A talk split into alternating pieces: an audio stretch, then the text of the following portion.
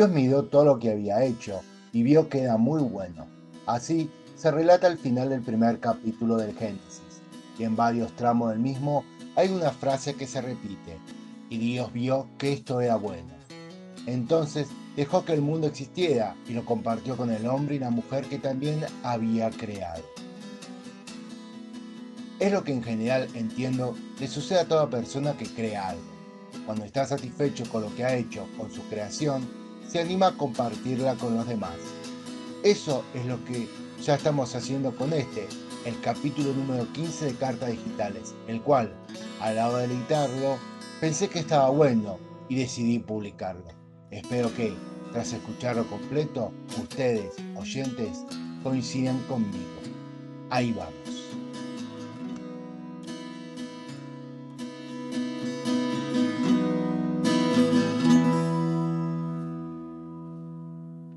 Para ir analizando, diseccionando el acto de crear, le preguntamos a un puñado de creadores qué pensaban sobre la creación. Ellos son los dos integrantes del grupo Clock, Rodrigo y Gonzalo, el escritor y gestor cultural Pablo Aguiar y el compositor, cantante y profesor de música y canto Luis Sain. Los escuchamos.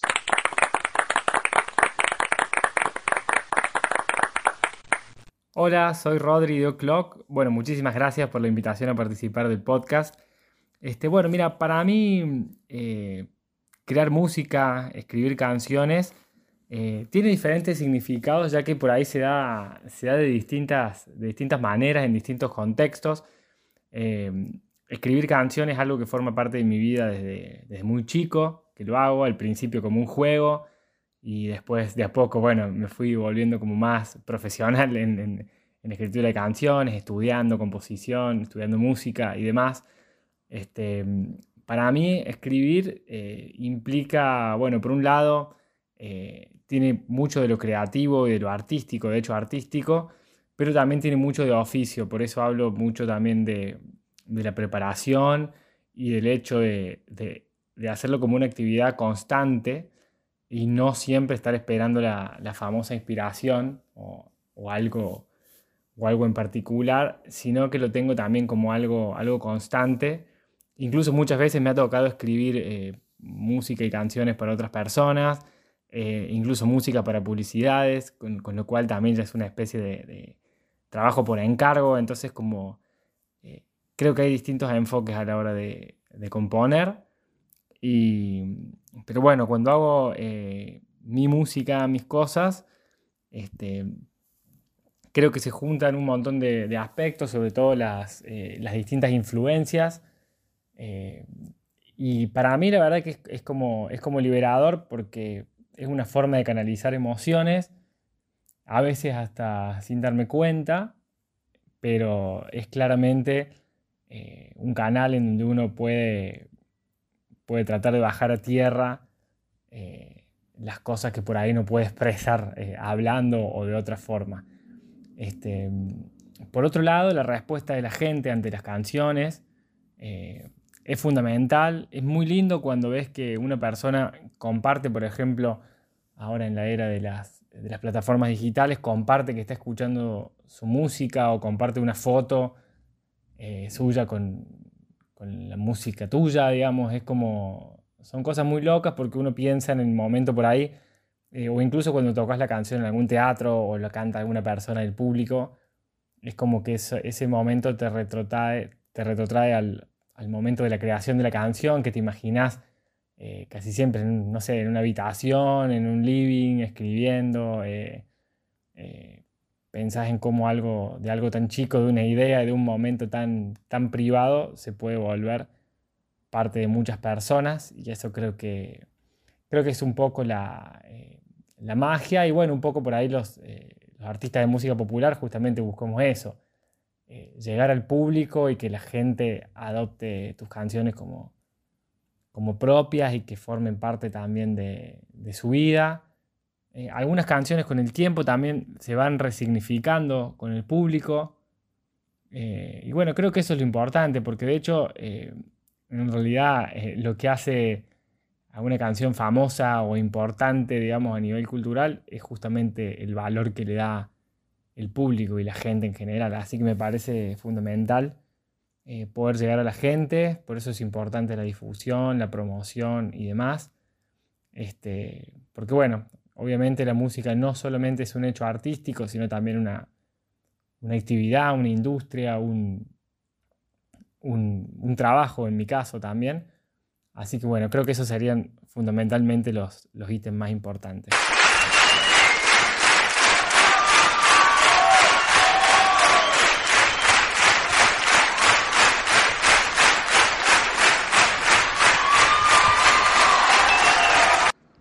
Hola, soy Gonzalo de O'Clock. Muchas gracias por la invitación. Un placer participar. En mi caso, la, creación de canciones siempre estuvo muy, y, sigue estándolo, eh, muy ligado a lo lúdico. Eh, siempre tiene como mm, una fuerte conexión y la verdad que es algo que, disfruto muchísimo. Diría que de las cosas que, que más disfruto hacer, sin dudas. Y, es un juego muy interesante porque en el medio se van abriendo muchos caminos posibles y siento que hay que saber dar en la tecla a cuál dejar afuera, a cuál dejar trunco y a, cuál darle paso. Eh, también siento que lo emocional juega un rol súper importante, como siempre dicen, el, el, estado anímico también, también influye. Eh, pero bueno, en mi caso siempre también lo, lo transformo como un, como un hábito eh, es algo que hago muy, muy a menudo y algo que me gustaría destacar mucho es que también siempre intento escuchar a, los más grandes de este oficio, eh, nutrirse de, aquellos grandes referentes que, de algún modo han allanado el camino de una manera muy ingeniosa y hermosa y bueno, y, siempre, visto uno, uno aprende de, esos grandes. Eh, en muchos casos también siento que la creación tiene un costado de, de presión eh, porque a veces te encargan armar algo para otra persona y, como sé hay que terminarlo en un tiempo establecido, lo cual también es un golazo porque en esos momentos de presión también es cuando, cuando uno crece. Eh, eh, también por otro lado, me gustaría destacar que no, sé bien qué, es la felicidad, pero sí puedo afirmar que componer, estar envuelto en la creación de una canción es para mí es como lo más parecido a esa sensación de felicidad. Es, digamos, en ciertos momentos eh, se, logra eh, un estado realmente alucinante que, ojalá muchas personas lo, sientan, lo sientan así.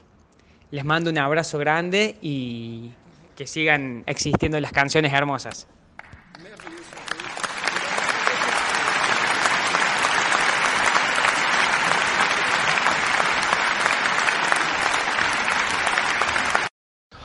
Es, muy raro eso de, crear canciones porque uno se pone, se pone a pensar como si fuese algo automático, los, que nos gusta agarrar una guitarra, por ejemplo. Eh, en ese momento es un, momento piola. Eh, a veces las canciones salen con, con la con la letra redondita y, la melodía que encaja justo, otras veces tenés que trabajar un poco. Y lo que sí, yo, nunca pienso en, el, en la persona que va a oír eso. Generalmente tenemos como un, un amigo, algún compinche al que le mostramos siempre las cosas.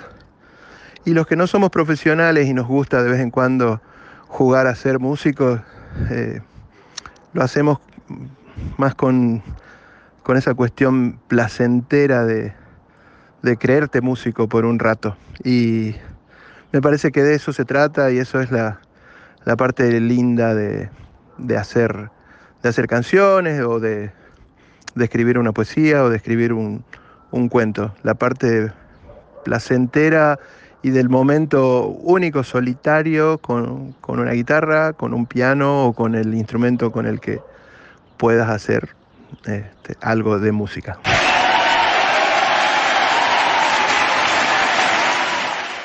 Hola, mi nombre es Luis Saín, yo soy pianista, cantante y compositor y voy a hablar un poco de qué es lo que provoca en mí crear música, canciones.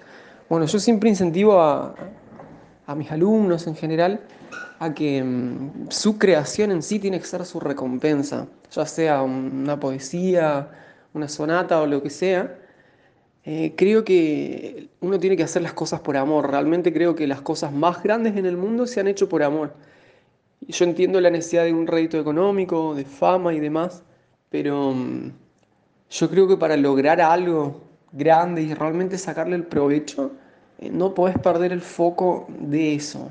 Y muchas veces el, proyectar algo por encima de tu creación puede desvirtuar o no permitir que uno materialice con, tanta pureza ¿no? una idea.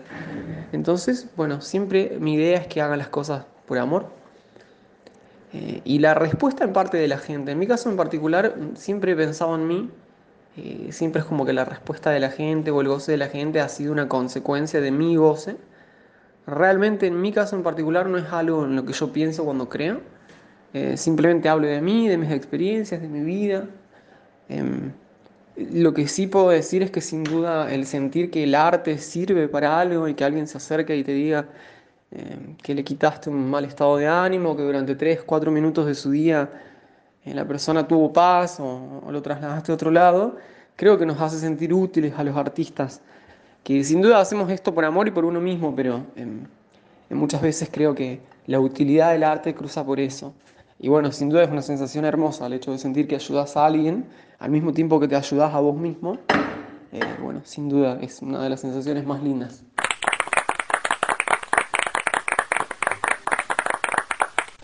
En el mundo del arte se habla de influencias. Todos los artistas, sea el género que sea, tiene colegas a los que admiran, respetan y en algún caso envidian. El más famoso de la historia es el de Mozart y Salieri. Más cerca en el tiempo tenemos el de los Beach Boys y los Beatles. Cuentan las crónicas periodísticas que cuando Brian Wilson escuchó Rubber Soul de los Beatles, quiso ir un paso más adelante en el sonido de su grupo, y eso lo llevó a alumbrar lo que se considera su obra cumbre, Pet Sounds. Lo que no sabía Mr. Wilson que al escuchar Pete Sound, los Beatles sentían el impulso de expandir su sonido y esa búsqueda de nuevos límites sonoros daría como fruto la joya musical que es Sgt. Pepper Lonely Heart Club Band. Es decir, que se puede decir que en el caso de la banda americana y la agrupación inglesa, se dio la dinámica de tú me influyes, yo te influyo, nosotros nos influimos recíprocamente. Y lo mejor de todo es que el destinatario de sus creaciones, nosotros, el público, salió más que beneficiado.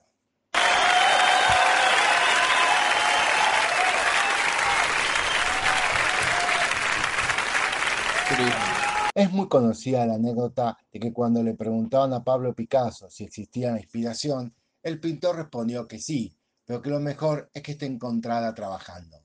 Y hay que decir que el artista español estaba en lo cierto pues es verdad que existe ese mágico momento que una nota te suena especial, o esas palabras que aparecen en tu mente dicen perfectamente lo que quieres expresar, pero esos momentos dan mejores frutos si estás trabajando.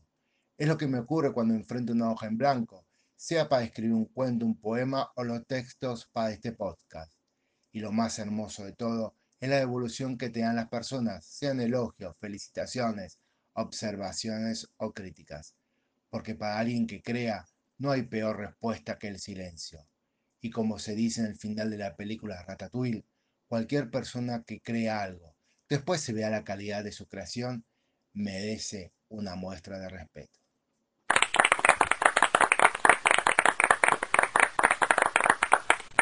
Además del acto propio de crear, algo también gratificante es ver a otra persona crear o ser el primer destinatario de esa creación.